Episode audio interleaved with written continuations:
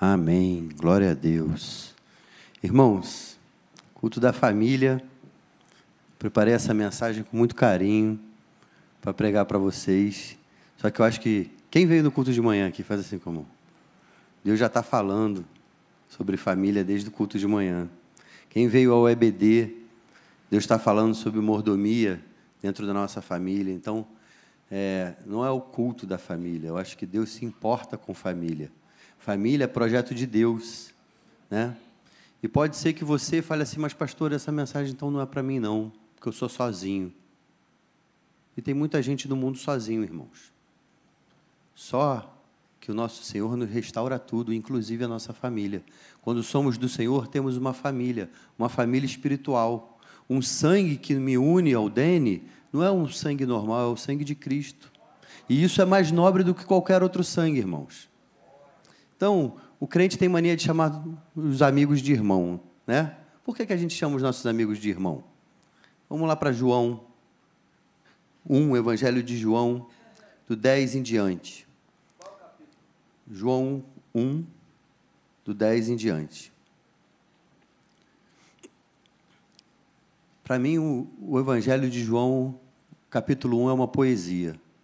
Impressionante como o Espírito Santo ali ele fala de uma maneira clara de quem é Jesus. Né? E eu queria começar falando de um pedacinho desse texto. O Verbo estava no mundo, e o mundo foi feito por intermédio dele, mas o mundo não o conheceu. Veio para os que eram seu, e os seus não o receberam mas a todos quanto o receberam, deu-lhes o poder de serem feitos filhos de Deus, a saber, aos que creem no seu nome. Aleluia. Então, se você está aqui hoje, eu quero te dizer: existe um convite para a família de Deus. Você pode fazer parte dessa família. Você que está nos ouvindo pela internet, se você falar, Senhor Jesus, vem morar no meu coração.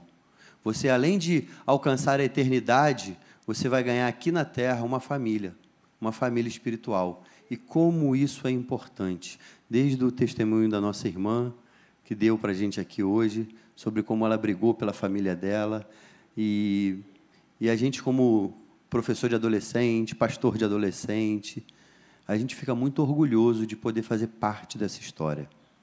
Mas a gente não trabalha sozinho, irmãos. É uma parceria muito grande entre o Espírito Santo, os pais e a igreja. Essa parceria essa trinca tem que funcionar. O Espírito Santo sempre faz a parte dele. Os pais se esforçam para fazer a parte deles. E nós, como igreja, também. E a gente tem a alegria de ouvir o que a gente ouviu hoje aqui. Irmãos, família foi uma criação de Deus antes do pecado. Deus criou a família. Logo lá em Gênesis 1, ele vem falando sobre a família. Gênesis 1, 26, ele fala assim: façamos o ser humano a nossa imagem conforme a nossa semelhança. Tenham ele domínio sobre os peixes do mar, sobre as aves do céu, sobre os animais domésticos, sobre toda a terra e sobre todos os animais que rastejam pela terra. Assim Deus criou o homem à sua imagem, a imagem de Deus o criou, homem e mulher os criou. Família é projeto de Deus, e família Deus criou assim, homem e mulher. O mundo pode querer te dizer outra coisa, que existem outras maneiras de ter família, mas a família que Deus criou era homem e mulher. E a família, ela tem um propósito, irmãos. Nós aqui já vemos um propósito na família. Sabe qual que é? Refletir a glória de Deus. Você na sua família, você tem um propósito refletir a glória de Deus. Quando ele falou assim: façamos o homem a nossa imagem, é porque eu tenho algo para refletir para esse mundo. Amém? Nós, como igreja, temos que entender que somos família de Deus. A nossa igreja, como igreja, tem que refletir a glória de Deus. Se o que a gente está fazendo como membros dessa família só está sendo, só está alimentando a gente mesmo, tem alguma coisa de errado. O que, que a gente está fazendo que está transbordando aí por essa Tijuca, por esse Rio de Janeiro? Aonde? Aonde você trabalha, onde você estuda. Você está refletindo a glória de Deus? Porque isso é, é mandamento de Deus para nossas vidas. E em Gênesis 2, continuando sobre isso, Não precisa nem abrir. Gênesis 2,18, é pequenininho. O Senhor Jesus ele fala assim: Não é bom que o homem ande só, farei para ele uma auxiliadora que seja semelhante a ele. Né? Irmãos, igreja é comunhão. A gente tem batido nessa tecla: família é comunhão. Eu ouvi uma muito boa esse final de semana: que igreja é igual a arca de Noé. Um bando de animal dentro, fedorento, mas é melhor estar dentro do que fora. Meus irmãos, é verdade. Igreja é assim, a gente se espeta, a gente dá um coice uns nos outros, como na família. Mas é melhor estar na intimidade da família, protegido, do que lá fora na tempestade que está no mar. Então, aproveita. Queridos, não é bom que um homem ande só, porque Deus nos criou para sermos seres para se relacionar. E o primeiro lugar que a gente tem para a gente treinar esse relacionamento é em família. É verdade que as pessoas da nossa família têm um poder de nos magoar muito mais do que os outros. Não é? Quanto mais você ama alguém, aquela palavra que ele fala mais te irrita, mais te incomoda. Mas aí a gente está exercitando domínio próprio, exercitando mansidão, exercitando o fruto do Espírito. E a força da família, irmão, se nosso primeiro motivo é esse, é resplandecer a glória de Deus, a família ela tem uma força muito grande de multiplicar. Quando um homem se junta com uma mulher, eles têm um potencial muito grande de dar filhos, se multiplicar. E nós, como igreja, irmãos, temos que ter esse potencial também. Nós temos que nos multiplicar. Nós não podemos nos acomodar. Ah, tá bom, número de pessoas para nossa igreja, aí ninguém fica de pé. Pode ser que a gente passa, pode passar por isso pela nossa cabeça, mas Deus nos fez família de Deus para que a gente possa crescer, para que a gente possa multiplicar. Então, o nosso papel aqui é esse, tá? Como igreja. Mas, irmãos, Deus criou a família, linda, mas o homem pecou. E aí vem tudo que a gente já conhece. Eu separei aqui, irmãos, alguns exemplos, bons e ruins, familiares. Na Bíblia tem exemplo de gente que fez certo e de gente que fez errado. Nós aprendemos com tudo, até com o erro das pessoas. Então, o que, que a gente aprende? Eu tenho um bom exemplo aqui para trazer para vocês que os adolescentes conhecem: a história de Joquebed. Quem é Joquebed? Como é que é a musiquinha? Como é que é a musiquinha? Eu, eu danço se vocês fizerem a música. Ó, oh, o Joque.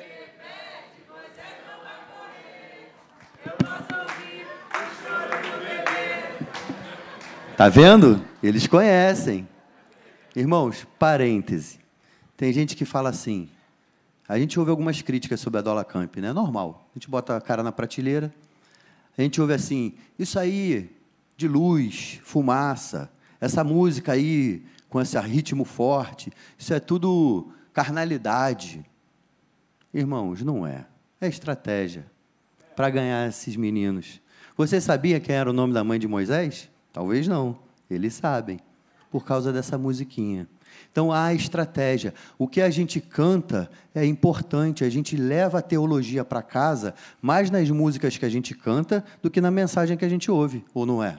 Ou a gente leva a música para casa, a gente vai cantando, e ali ó, é teologia, é Bíblia. Por isso que é importante a gente saber o que, que a gente canta dentro da igreja. Não é qualquer música. Tem música que ela pode ser até bonita, mas eu não consigo cantar. Por quê? Porque não é teológico, não é bíblico. Né? Então a gente tem que pegar. Então, o exemplo de Joquebede. Joquebede, mãe de Moisés. Estavam no Egito, e saiu o faraó, falou que todas as crianças eram para serem mortas. Todos os homens eram para ser mortos. E ele, e Joquebede, ela, ela não aceitou essa, essa sentença de morte sobre a vida do seu filho. Talvez vocês aqui já tenham ouvido alguém falar assim: ah, seu filho não tem jeito, essa pessoa não tem jeito, esse teu parente, esse teu pai aceitar Jesus? Nunca. Não aceite essa sentença de morte sobre a vida de alguém da sua família. Joquebed não aceitou essa sentença. Ela lutou. Ela poderia ter falado assim: o que, que eu vou fazer? O faraó está mandando, eu vou obedecer. Ela teve estratégia. Irmãos, se hoje, um dia, se hoje eu sou pastor nessa igreja, é porque meus pais tiveram estratégias. Eu sei que eu louvo a Deus pelos pais que eu, tive, que eu tive, irmãos, que eu tenho, e a maneira que eles trataram na minha rebeldia. Eles sabiam o que eu queria, eu queria passear, eu queria um dinheirinho para ir no cinema. Eles falavam para mim: eu te dou, não tem problema, depois do culto. Estratégia. Ah, é, mas eu vou para a igreja sem querer louvar, eu vou obrigado. Vai, meu filho, vai assim mesmo. E eu vinha, e eu vinha, e a mensagem foi entrando a mensagem foi entrando. Conheci a Juliana. A gente estava lá longe, ela nem conhecia o Senhor, eu longe dos caminhos do Senhor. Ela falava alguma coisa sobre reencarnação. Eu falava, não, não é isso não. Eu explicava para ela, mesmo não estando na igreja, porque a mensagem estava aqui, ó. Aquela mensagem foi plantada e um dia, no tempo certo, ela germinou no meu coração. Aleluia. Então eu louvo a Deus pela insistência dos meus pais pela época que eu falava que eu não queria, que eu queria dormir, que eu queria ficar em casa. E ela, não, vamos, vamos, vamos. Você não quis sair ontem? Eu deixei você sair ontem. Hoje é a igreja, vamos para a igreja comigo. Foi o nosso combinado. E aí eu vinha. Então, irmãos, não desista dos seus filhos, não desista do seu marido, não desista do seu tio, não desista da sua sogra. Não sei quem é na sua família que você precisa insistir um pouco mais para ele estar aqui. Faça, use a estratégia. Se tem culto da família, diz que é culto da família. Se não importa, use a estratégia que Deus vai lhe dar. Como Joquebede, criamos alternativas, mas tem uma outra coisa que ela fez. Ela botou o seu filho num cestinho. Irmãos, tem que confiar muito em Deus, né? Ela preparou o cestinho, botou um material impermeabilizante dentro dele, botou o neném dentro do cestinho e soltou. O que, que o papai e a mamãe faz quando a gente cria um filho para o mundo? Não é como se a gente botasse ele no, no rio e falasse, vai. A gente confia né, que Deus vai cuidar, mas a gente sabe que tem crocodilo no rio, tem coisa que correnteza que pode virar o cestinho. E mesmo assim, a gente tem que tem hora que não tem jeito, irmãos, a gente tem que soltá-los no rio da vida. Mas ela não abandonou ele ela mandou a sua filha observar. E ela foi vendo e ela percebeu que estava indo para a casa do faraó. E aí ela falou para a filha do faraó: Você não quer que cuide de alguém, que eu chame alguém para cuidar dessa criança? Quem que ela chamou? A mãe da criança. Precisa, como a nossa irmã Ana falou hoje aqui, supervisão não existe intimidade é, na vida de um adolescente, alguma coisa, que os pais não podem entrar. Lá em casa é a mesma coisa, a senha do telefone das crianças eu sei, todo mundo sabe. A senha é para o bandido, não é para proteger da família. A família não precisa. E não é por causa disso que eu estou toda hora pegando, porém, eles sabem que a hora que eu quiser pegar o telefone e olhar, eu posso. E ó, não é só eu para ele não, minha esposa, meu telefone, o telefone dela. Lá não, não tem isso. Irmãos, família não tem isso. Então a gente tem que supervisionar os nossos filhos, ficar de olho. Ele falou, checa. Não é errado. Você não está falhando. Não, você não confiou em mim, não. É ato de amor. E eu louvo a Deus que nem sempre meus pais confiaram em que eu falei. Porque eu era gaiato. Eu queria aprontar. E aí eu estava mentindo. E se eles estivessem ingenuzinhos, achando, não, meu filho é ótimo, será que eu estaria aqui hoje? Então, algumas vezes a gente tem que saber o ponto fraco dos nossos filhos e cobri-los em oração, mas também com ajuda, com cautela. Aleluia. Aleluia. Outra coisa que Joquebed me ensina, irmãos, é que ela ensinou para o filho dela quem ele era. Ele sabia que ele era hebreu. Ele foi criado no palácio, mas o palácio não entrou nele. Ele sabia de onde ele era.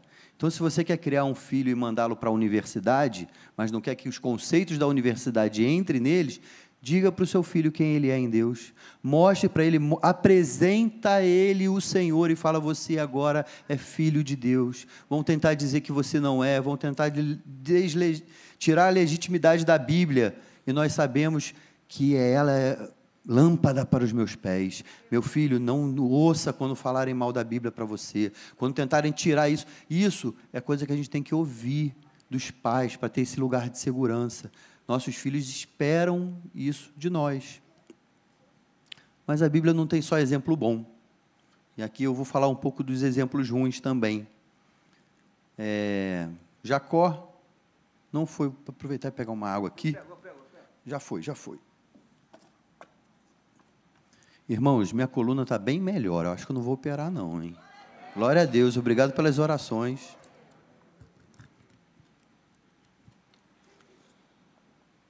Irmãos, Rebeca, mãe de Jacó, você via que o problema ali era estrutural. Ela já fazia acepção de filhos. Não é? Eliseu e Jacó, ela preferia Jacó. Saul, Esaú. Esaú, o que, que eu falei? Zaqueu? Eliseu? Não, Esaú. Jacó e Esaú. Ela preferia Jacó. E isso era nítido, era declarado. A gente vê na Bíblia, ele, e, e aí ela fez, a, ajudou o filho a aprontar, atraiu o irmão para pegar a bênção do pai, a bênção do primogênito. E a gente vê que isso vai se repetindo na família de Jacó. Jacó foi traído por Labão, como o pastor Zé Rego contou aqui hoje mais cedo. Entregou primeiro sua filha Lia, depois entregou Raquel. Jacó também tinha sua preferência por Raquel e deixava isso claro.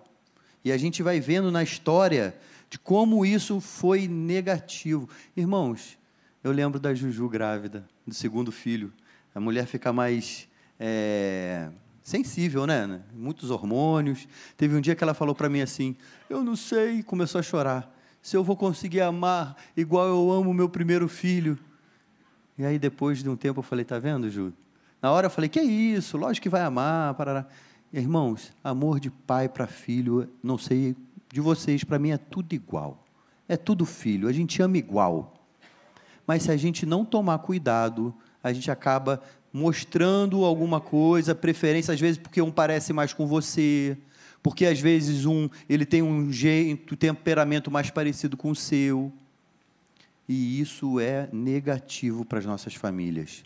Irmãos, temos que dar igual temos que tratar igual, eu não digo, porque às vezes as necessidades são diferentes, mas eles têm que se sentir amados, acolhidos. Como a nossa irmã falou aqui, que bom quando a gente pode chegar em casa e falar: me ajuda que eu errei. Pai, mãe, fiz uma besteira, preciso da sua ajuda. Eu lembro das vezes que eu, na juventude, fazia besteira, eu ligava para eles, porque era lá que eu tinha o meu, meu socorro, meu, meu uma base forte. Mas não só a família de Jacó tinha problemas disso de preferência. Você vê a família de Ló tinha um problema muito grande também. A sua esposa, que virou estátua de sal, não foi só porque ela olhou para trás, irmãos. O que, que significa olhar para trás? Ela não abandonou Sodoma do coração. A prática que ela tinha em Sodoma, ela não abandonou era uma família disfuncional. E suas filhas também traziam as práticas de Sodoma para dentro da casa. Tanto que elas dormiram com o pai, as duas. Nós vemos famílias na Bíblia com problemas. E isso mostra que podemos ter problemas nas nossas casas também. Davi. Irmãos, Davi um homem de Deus. Davi errou pecado dele é patente. Todo mundo conhece o pecado de Davi. Mas ele tem um outro pecado. Ele, a gente percebe que ele não olhou para sua casa como ele deveria. Ele não cuidou da sua família como ele deveria. E quantas vezes, por isso que eu falo, eu falei hoje, o Zé Rego chegou lá em casa, eu falei assim, ó, você está roubando minha mensagem. E quantas vezes nós abrimos mão dos nossos familiares, desse convívio familiar, por causa do trabalho, por causa de ser bem profissionalmente bem sucedido, ou por causa do ministério. Quantos filhos de pastores se perdem?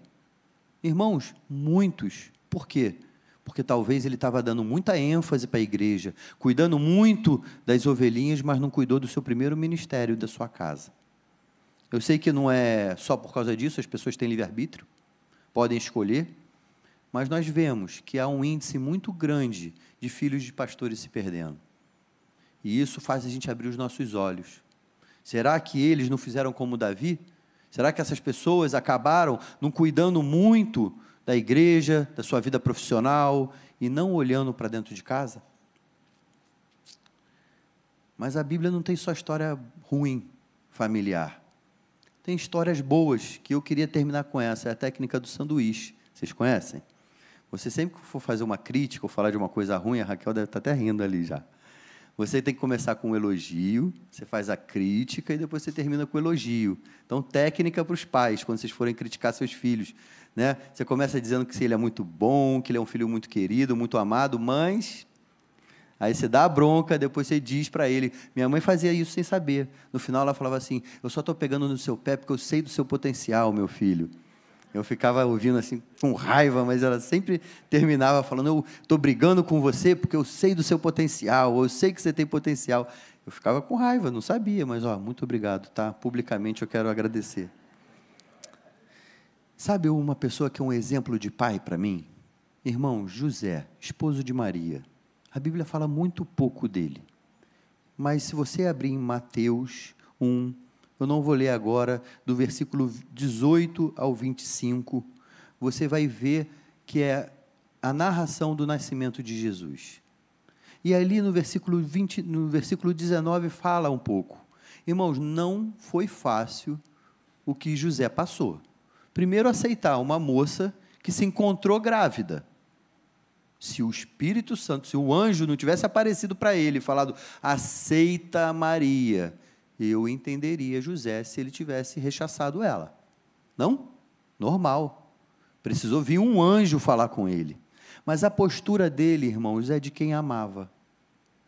Ele podia ter, logo que soube disso, podia ter sujado o nome dela, falado o que ela tinha, que ele pensou que ela tinha feito, mas não ele deixou ela em secreto. Ele guardou ela, no versículo 29 fala no 19 fala isso. E aí eu percebo algumas características do amor que José tinha por Maria. Primeira coisa, ele não deve expor as falhas de quem você ama. Irmãos, não exponha as falhas, que no caso dele, ele achava que era falha, não era.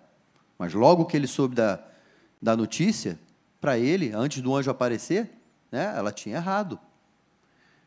Nós, como pais, temos que pedir oração na igreja, volte e meia nossos filhos aprontam, a gente pede oração, pede, mas não expõe seu filho. Não precisa chegar e contar tudo que ele está aprontando. Eu lembro que às vezes perguntavam para minha mãe, e aí, como é que está seu filho? Está bem, tá tra... ora por ele. Mas ela não ficava falando por onde eu andava, o que eu andava fazendo. Sabe por quê? A gente acaba tirando o ambiente de retorno para os nossos filhos eu pude voltar para a igreja e vocês me abraçaram, porque eu não senti constrangido de voltar aqui. Por quê? Porque os meus pais me protegeram.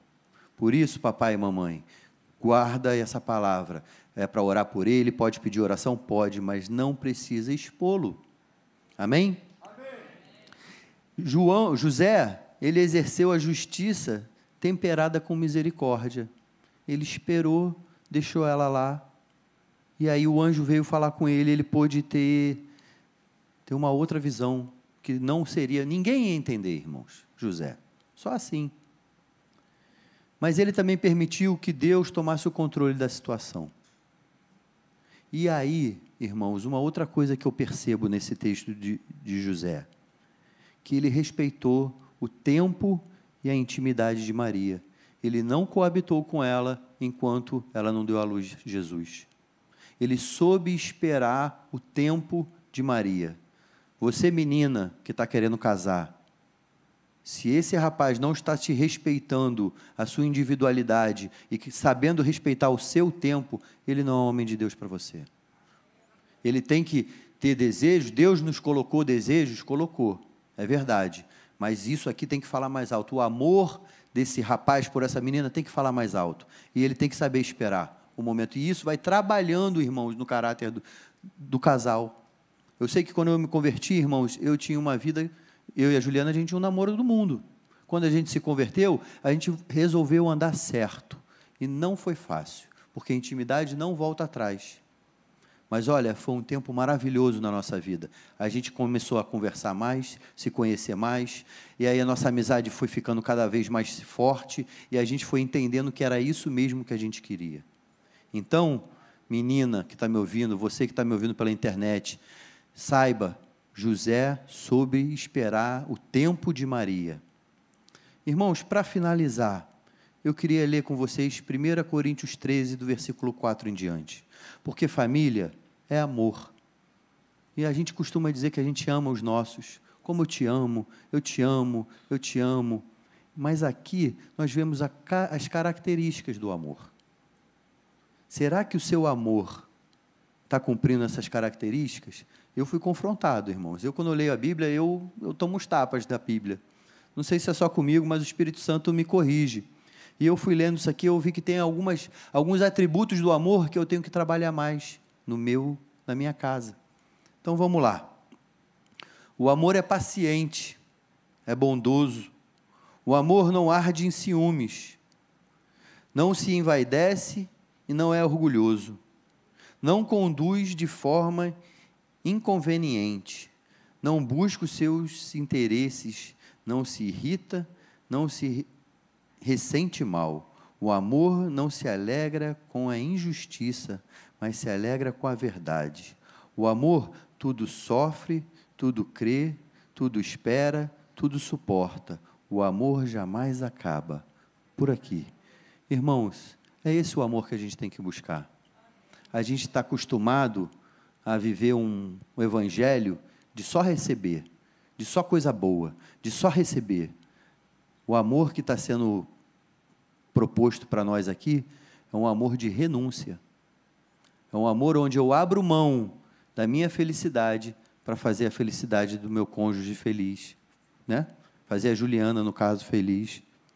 Então, o amor que está sendo proposto aqui é aquele amor onde eu abro mão, a Nath abre mão da felicidade dela para fazer o Dani feliz. O Dani abre mão da felicidade dele para fazer ela feliz. E assim os dois estão felizes em Cristo. Irmãos, não é fácil. O que eu estou propondo para vocês aqui, eu tenho certeza que sem a ajuda do Espírito Santo, ninguém aqui vai conseguir. Mas eu creio que se a gente orar, se a gente buscar, se a gente colocar os nossos problemas familiares no altar do Senhor, Ele é fiel e justo, Ele vai nos, vai nos ouvir. Hoje, eu queria fazer algumas orações específicas por familiares, pela sua família. Pedir para o Dani vir aqui em cima. Talvez você esteja falando assim, pastor, meu problema lá em casa é relacionamento, é diálogo. A gente não se fala. Eu não vou pedir para ninguém ficar em pé no seu lugar, porque eu não quero expor ninguém. Mas enquanto o nosso irmão Dani vai dedilhando o seu instrumento, tocando o seu instrumento, eu queria que você abrisse teu coração e falasse: Senhor, começando por mim, o que, que eu tenho que mudar na minha vida para transbordar na vida da minha família? Será que o relacionamento familiar está saudável? Será que a maneira que o seu filho enxerga, o jeito que o papai trata a mamãe, que o vovô trata o papai, é uma maneira coerente com o que eles pregam, o que eles vivem? Ô, pastor Paulo, você disse que não vai pedir para ninguém se manifestar, para não expor ninguém. Eu queria propor então o outro lado da moeda. Sim. Pedir para que a nossa igreja se colocasse de pé. Amém. Boa, e pastor. Todos os casais vão vir aqui. Aí não tem que estar sendo exposto. Ótimo. São todos. São todos. Todo casal que está agora do lado da sua esposa sai do seu lugar e vem cá. Todo casal e a minha mulher do meu lado e a Juliana do lado desse menino aqui, e a, Nat, a, a Natália do lado do Dene. Todos os casais vão ficar aqui na frente. E de mão dada. De mão dada. Isso. Pode chegar mais junto, tem para caber todo mundo. E você que está aí nos ouvindo pela internet, pegue a sua esposa, dê a mão a ela, se aproxime lá do computador, da televisão, não sei o quê. porque nós vamos orar, Pastor Paulo. Amém. Está na hora. Irmãos, Está na hora da gente proteger a nossa família. é verdade. Se nós temos problemas financeiros, essas coisas podem acontecer. Se a família está bem, se o marido está bem com a esposa, a gente pode tudo no que ele que nos fortalece. Irmãos, vai vir doença, vai vir problema com o filho, vai vir coisas naturais da vida. Às vezes um acidente, às vezes um desemprego. Mas como é bom poder. E eu, irmãos, eu tenho isso com a minha esposa. Um lugar onde eu posso chegar para ela e falar assim: estou com medo, me ajuda em oração, porque a gente não tem que se mostrar forte sempre. E ela pode chegar um dia para mim e falar: hoje eu também não estou bem, ora por mim. Essa pessoa que está do teu lado não é tua inimiga, é tua melhor amiga. Mas muitas vezes parece que a gente para de jogar frescobol que a gente joga a bola redondinha para o outro, e a gente parece que começa a jogar tênis ou ping-pong, que a gente quer fazer o ponto. E essa competição dentro do casamento é tão ruim, irmãos. Ele não é o teu oponente. Ele não é o teu oponente, mulher. Homem, ela não é tua oponente. É tua melhor parceira. Ela escolheu passar a vida do teu lado, na alegria e na tristeza. E eu louvo a Deus por isso se nós fôssemos, se nós formos fortes como família e como família de Deus, nós vamos ser. O que foi, papai? Tá bom. Nós vamos ser fortes como igreja. Satanás sabe o poder da família. E por isso que ele está atacando tão forte nossas famílias. Eu queria orar com vocês. Pastor, pastora Claudete, ora com a gente. Aleluia. Louvado seja o teu nome. Senhor, nós colocamos diante de ti o que tu criaste, homem e mulher, diferentes, mas tão iguais nos seus sonhos, nas suas expectativas, nas suas necessidades de afeto de reconhecimento, de encorajamento. Por isso, Senhor, nós queremos te orar por esses casais. Que nunca falte, Senhor, o respeito entre cada um, o olhar de importância entre cada um. Que não falte, Senhor, o amor o amor que encobre multidão de pecados. O amor que encobre multidão de defeitos. O amor que faz com que olhemos para o outro como se estivéssemos vendo Jesus ao nosso lado. Ajuda-nos, Senhor, nesse propósito. Que no lar a mulher procure ser como Jesus e que o marido também procure ser como Jesus. Que o nosso lar se torne um prenúncio do céu.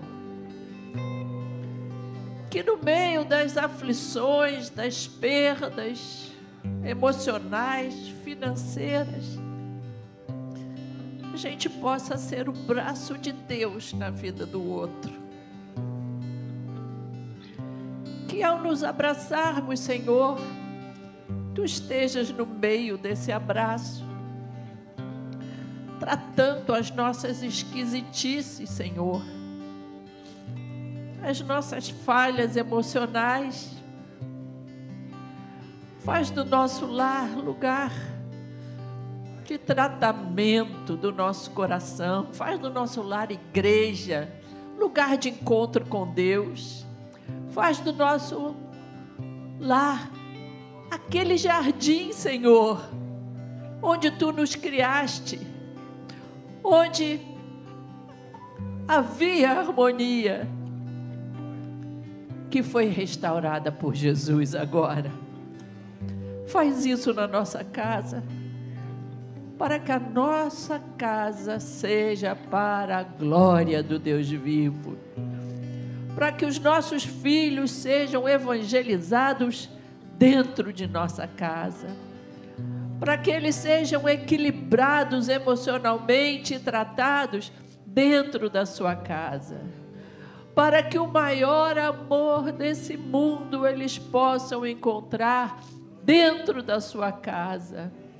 E um dia, quando saírem, possam também entregar um amor de qualidade às pessoas com quem eles casarem ou viverem. Faz isso em nossa vida, Senhor. Espírito Santo, vem acender no nosso coração os momentos em que nós precisamos nos humilhar, os momentos em que nós precisamos perdoar. Espírito Santo, vem trabalhar na nossa língua, no nosso temperamento, nos nossos pensamentos. Ajuda-nos, Senhor, a pedir perdão. Ajuda-nos, Senhor, a aceitar o perdão, a virar páginas, a deixar o passado para trás e começar sempre algo novo, algo abençoado. Histórias escritas por Ti, Senhor, em nossas vidas. Faz isso em nós. Aos pais, Senhor, da paciência, da visão do futuro, da visão das preciosidades que nossos filhos serão. Ajuda o nosso coração, Senhor, a sonhar o que tu tens para nossos filhos. Nós te pedimos e pedimos que tu tranquilizes também o nosso coração nas nossas expectativas. Em nome de Jesus. Amém e amém. Deus abençoe vocês.